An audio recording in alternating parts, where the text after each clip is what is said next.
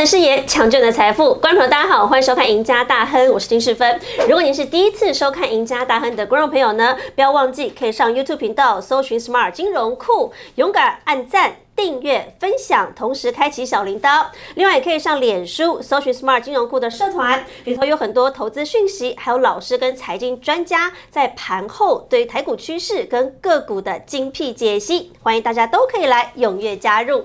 好，今天节目一开始，赶快先请到我们的资深分析师李春华来到现场，欢迎华哥。哎，师傅好，各位观众朋友，大家好。哦，华哥，今天要聊一个这个最近大家进入到四月天非常热门的话题——金融股。是，因为今年台北股市啊，我们说它是一个大反转年。对。哎，去年的热门题材好像到今年都不见了。嗯。去年我们讲航海王，大家印象最深刻。我们讲了元宇宙，也非常夯。讲了低轨道卫星，讲了电动车。哎，但今年哦，似乎走到四月份，好像电子股都视为了。对。这些热门题材在反转。反而进入四月份，金融股串上来了。金融股现在成了股市的新宠儿，很多人就问了：哇，我现在手上没有金融股该怎么办？我告诉大家哦，你现在砸锅卖铁，你都应该要有金融股，因为它可能还没涨完哦。好，为什么这么说？老师，我们先一起来看一看。因为为什么说电子最近开始示威？今年来说，我们截至到四月八号，就是赢家大亨帮大家整理的资料。其实啊，你看那个跌幅最重的前十五大个股当中，哎，都是电子股上榜哎，跌最重。对，股王它都一度跌掉了，信华还一度窜上来。对，股王跌了四成以上，富邦没跌了四成以上，电池股的股王 ASKY 也跌了三成以上。好，那联发科不要讲，最近好惨，九百块钱都守不住了。那联字倍、联家军的联勇也不好，利基电这个晶圆代工也不行了，联电啊最近也很惨啊。所以看一看，似乎电子股在这一波跌幅当中，前十五当中几乎都是我们很重要的权重股。但是反过来哦，我们去看。涨幅呢？今年以来涨最多的前二十名当中去算，哎。怎么都是金融股啊？对，没错。你看啊，台气银可以站在第一名，哎，那当然你说兆丰金这些大型的金控嘛，玉山金不要讲，第一金和库金。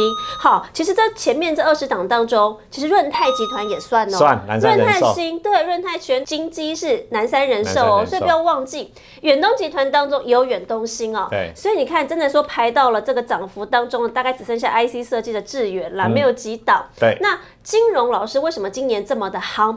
为什么金融？股今年可以涨成这样，金融指数还能再创新高。然后以金融股来讲，在升息启动来讲呢，大概会比大盘的整个指数多了百分之九的报酬率。所以是升息题材。对，升息是一个最重要的题材哈。我们比如说这个例子好了，我们知道第一季团公布了整个金融股的整体获利是一千四百七十三亿，跟去年同期是衰退哦，衰退百分之二十九。但是为什么股价能够涨得这么凶？为什么？就是第一个就是升息。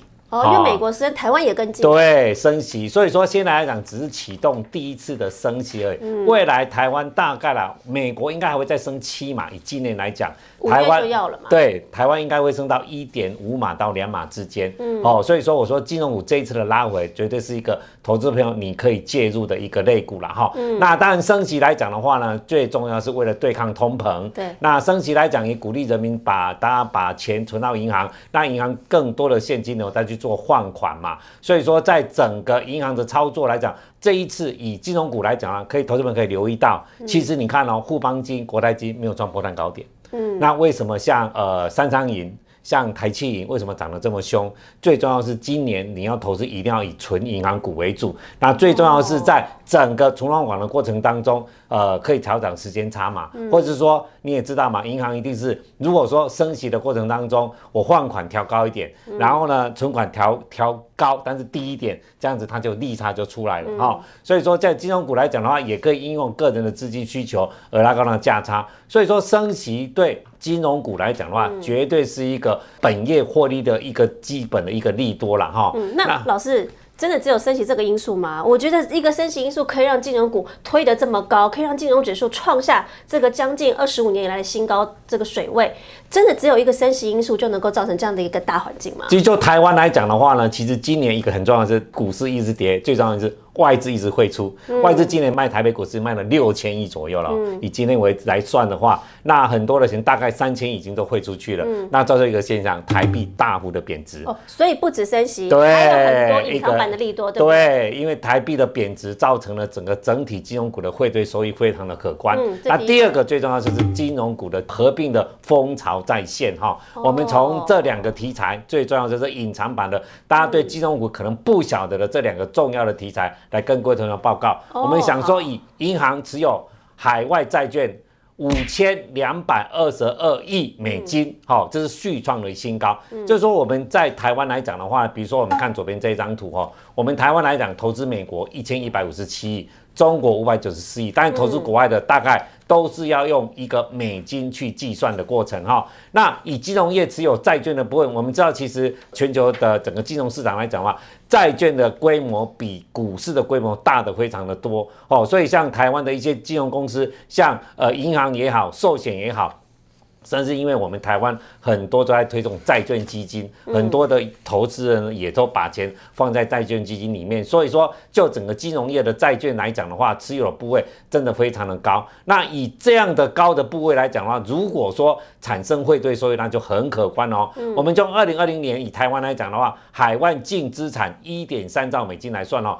这个数字是怎么算出来的呢？我们看一下，我们看右边，先看右边这张图。嗯，我们台湾来讲的话，以国内的保险公司持有国外的债券，大概是二点四九兆美金，年成长百分之十点五。那以外资持有台北的股票，台湾的股票。大概来讲是一点一二兆台币，差不多啊，因为大概说三十几兆的市值嘛。嗯。那所以说，我们对海外净资产大概是一点三七兆。然后资产减负债。对，资产减负债，所以很清楚，这是净的一点三七兆是这样算出来的。那你看，我们左边来看的话，台湾是位居全球第五大的债权国。你看，第一个是日本嘛，德国、香港、中国，而且你看前四个国家来讲的话呢，日本。有它的本国货币日元，最近也是贬得非常厉害了哈。那德国当然就是看欧元嘛。那香港来讲呢，就是人民币跟港币。嗯。好，那中国来讲有自己的人民币的一个流通性和国际性，越来越讲，就只有我们第五个台湾来讲，我们不算是国际货币，但是呢，我们能够成为第五大的债权国，就代表我们台湾的财富来讲的话，其实整体的国民的财富是相当的强的哈。嗯。所以说从这里来讲的话，从台币最近的贬值来讲呢，从二七点四一，其实。到四月八号是到二十八点九七，但是我们录影时间已经突破二十九块了。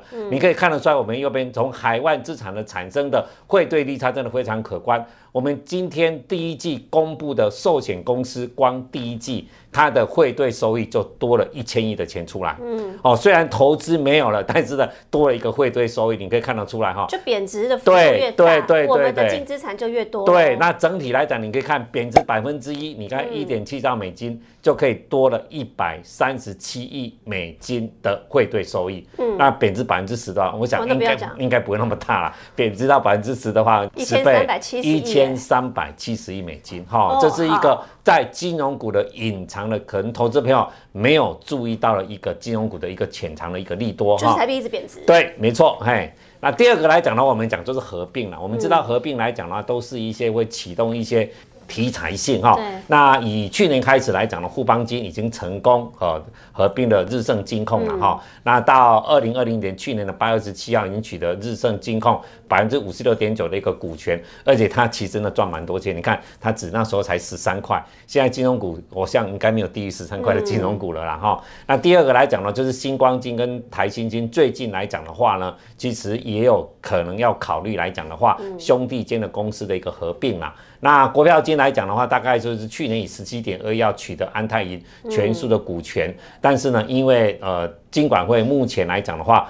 没有让它通过，因为有一些瑕疵哦。合并的过程最主要是一个呃，可能是直接录制的问题。但是你看看国票金最近的表现，真的是相对的是比较弱一点了哈。那当然就是花旗银行来讲的话，它的整个销金部门有新展银行，有三十六亿美金要全部就收购。所以说金融股来讲的话，今年第二个隐藏的利多，应该就是在所谓的金控合并这个重要的一个题材。是，而且老师看得出来合并它是一个风潮了。对。所以呃，刚刚老师没提的，除了升息之外，金融股。股的两大隐藏版利多，第一个台币贬值嘛，我们的汇兑收益就越来越翻倍成长。对，再来金控的这个合并风潮势必大者恒大。对，好，可是老师，金融股的种类很多啊。对，刚才讲银行股，对，还有寿险，寿险，对吧？还有金控、租赁、证券。对，那这么多，到底？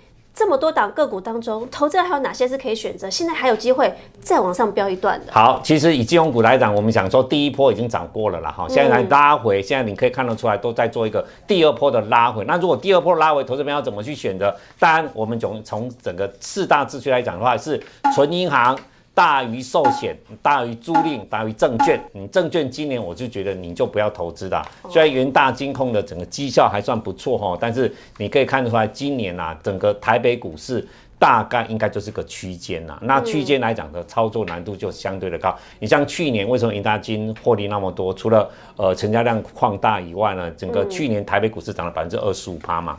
好，那美国股市也涨得更多哦，所以说以今年讲证券股来讲，我不建议你投资证券股，因为今年股投资什么？对，第一个就是纯银行。好。为什么？因为纯银行来讲的话，从过去的二零一零到二零一的统计，就是纯银行的赚的获利哦，或者是说它的股价来讲涨幅都是最高的哈，所以挑选了四档股票哈。为什么第一个第一档台积银哈？你看台积银最近啊，你看股价来讲表现相当不错。为什么选台积银？台积银今年大概获利差不多估零点八。那我们知道以三商银来讲的话呢，以我们讲张银好了，其实今年大概赚到八毛钱左右，都一样八毛钱。但是呢，张营的股价现在是十八块多，哦，那它才十四块多而已。所以为什么？对，为什么最近投信大买的原因就在这里，它觉得有个比价的效果哈。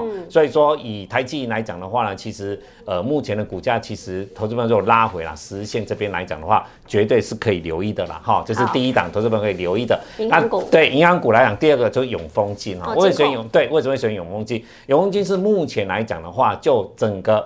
它的今年的预估的 EPS 大概是在一点五元左右，哈，那你看哦，以目前来看的话，像台新金控已经涨到二十一块了嘛，哦，那你看玉山金控，你看玉山金控第一季赚多少钱？赚三毛多啊，嗯，如果三毛多，你看缓算多少钱？缓算今年也差不多赚一块半左右而已啊，但是你看永丰金它赚一块半，你看一个三十二块，一个十九块多。所以说永丰金是目前来讲的话，就所有经营绩效相当不错，而股价相对偏低的一档个股。霍老师他最近蛮黏的哦。对，但但是你看，对，在高档，但是你可以看得出来它的线型。我们台北股市其实你可以看这几档，台北股市已经跌破了连线了。对，台北股市这样子哦。对，都是这样子哦。对，台积电也破连线，联电也破连线，但是你看它整个。均线均线全部多头排列，嗯，哦，那所以说，如果说最近来讲，真的有下来到呃十日线甚至月线的位置来讲，投资朋友都可以积极去介入的啦，哈。好，那另外台中银为什么要选台中银呢？台中银今年估一块钱。